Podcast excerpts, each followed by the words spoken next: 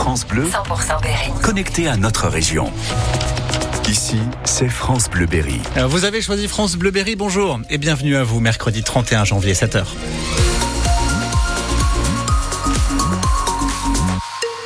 Et toute l'info, c'est avec vous, Emeline Ferry. On jette un coup d'œil vers le ciel. C'est couvert avec quelques brumes et bandes brouillard qui peuvent se faire sentir ce matin. Ça devrait se dégager rapidement en fin de matinée pour laisser place à un temps plutôt ensoleillé malgré quelques nuages et toujours trop doux avec 5 degrés à Châteauroux, Bourges et Vierzon ce matin, 12 degrés cet après-midi à Aubigny-sur-Ner jusqu'à 14 degrés à La Châtre.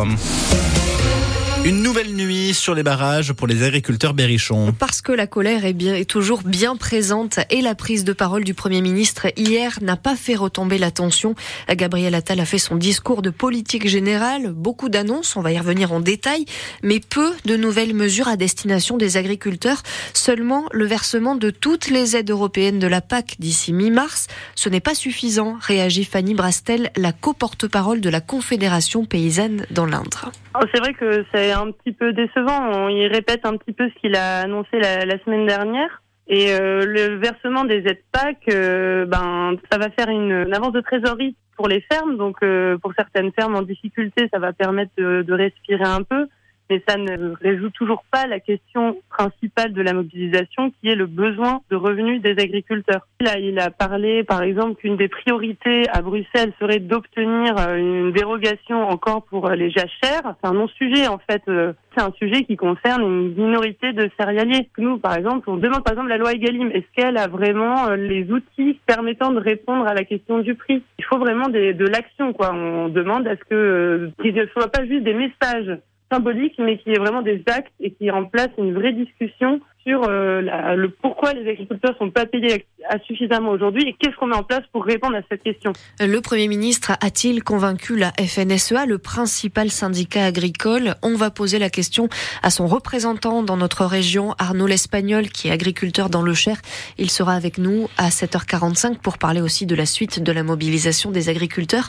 On attend vos appels pour réagir au 02 54 27 36 36. Et pendant ce temps-là, le convoi de tracteurs qui traverse la France s'apprête à repartir. Ils ont passé la nuit dans le Loir-et-Cher entre 200 et 300 tracteurs désormais partis du Lot-et-Garonne lundi qui veulent aller jusqu'au marché de Ringis, le poumon alimentaire de la région parisienne.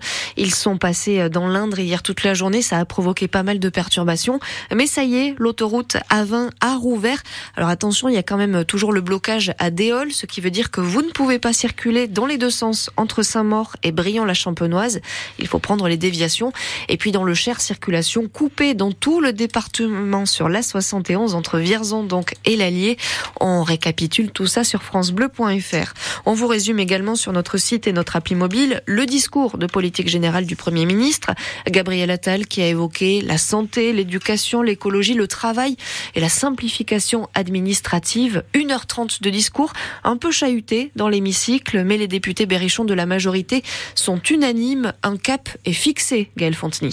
François Jolivet ne tarit pas d'éloges. Le député Horizon de l'Indre valide la forme, C'est un discours plein d'énergie, avec beaucoup de talent. mais aussi le fond qu'il juge jeune et dynamique. Il est surprenant. C'est un discours d'un jeune Premier ministre qui ose casser les codes. Par exemple, sur la question du logement, domaine d'expertise du député indrien. Les attributions de logement se font avec des réservataires, notamment de logements sociaux. Et comme peu de maires, même les maires qui ont plutôt une appétence pour le logement social, ne veulent plus en construire parce qu'ils n'ont plus la maîtrise des attributions. Le Premier ministre indiquait que les premières attributions seraient faites par le maire. Il a envie de débloquer et redonner une appétence pour la construction. De son côté, le député LREM François Cormier-Bouléjon retient la priorité donnée à l'école. notamment l'ambition que nous portons pour l'école publique avec euh, la reconsidération que nous devons pour nos professeurs. Ça peut sembler contradictoire alors qu'on annonce pour la rentrée plusieurs dizaines de suppressions de classes dans le Cher. Nous allons perdre à la rentrée prochaine 500 élèves. Nous sommes bien obligés d'en tenir euh, compte. Moi, je me pose vraiment la question des euh, écoles à classe unique à plusieurs niveaux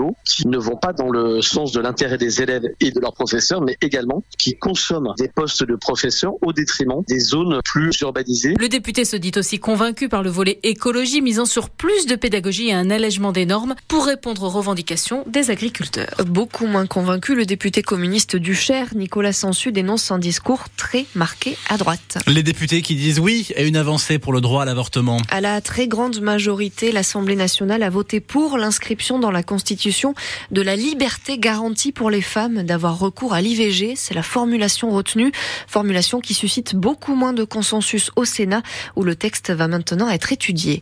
Un automobiliste gravement blessé hier dans le centre-ville d'Argenton-sur-Creuse. Un camion l'a heurté quand il sortait de sa voiture. Son pronostic vital n'est pas engagé.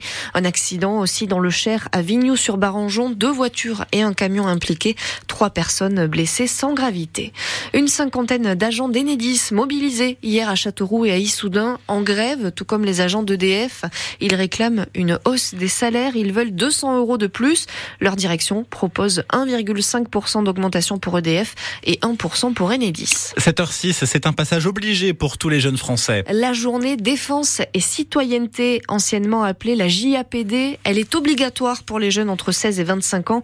À Bourges, généralement, elle est organisée aux écoles militaires, mais hier, exceptionnellement, elle s'est déroulée sur la base aérienne d'Avor. 46 jeunes convoqués pour parler civisme et engagement avec des vocations qui peuvent naître, explique Anne Réau du centre, du, centre pardon, du service national d'Orléans. C'est une journée obligatoire. Hein. Donc, mais ça peut effectivement euh, permettre à certains jeunes de dire oui, pourquoi de pas me renseigner Je vais aller dans un centre d'information et de recrutement, euh, voir ce qu'on peut me proposer. C'est pas parce que j'ai pas de diplôme que je ne vais pas y arriver. Généralement, les JDC, on va dire euh, normal. Il y a une petite visite des ateliers à Bourges, mais là, en fait, on prend deux heures pour vraiment visiter la base aérienne. Souvent, euh, quand on leur montre ces gros avions, c'est assez impressionnant. Et puis, bah, qu'ils voient en fait sur, surtout tous les métiers aussi, ce que l'armée en fait peut proposer comme métier. Il n'y a pas forcément euh, le pilote d'avion, mais on a besoin euh, des mécanos, on a besoin de la logistique, on a besoin de pouvoir manger. Certains arrivent avec un a priori sur ces journées-là. Bah, c'est long, on n'apprend rien. Mais d'autres, on les voit ressortir avec le sourire. Ils vont pas nous dire que c'était super super, mais bon, ils ont appris des choses. Voilà. L'essentiel, en fait, c'est euh, euh, de les informer, savoir qu'on a une défense et qu'on est quand même partout euh, sur le monde. Cette journée, elle permet aussi de repérer des difficultés de lecture grâce à plusieurs exercices. Environ 18% des jeunes de la région ont du mal à lire. Aucun footballeur castelroussin à la Coupe d'Afrique des Nations. Le gardien de but de la Berry, Ilel Konaté, éliminé à son tour de la Cannes. Il était remplaçant avec le Burkina Faso, mais ses coéquipiers ont perdu hier soir en huitième de finale, 2 buts à 1 contre le Mali. À noter aussi que l'Afrique du Sud a éliminé l'un des favoris, le Maroc. Et puis on vous parlait de la course cycliste, le Tour du Gard, l'étoile de oui. Bessèges. Finalement, on apprend que la première étape est annulée aujourd'hui à cause d'un barrage d'agriculteurs.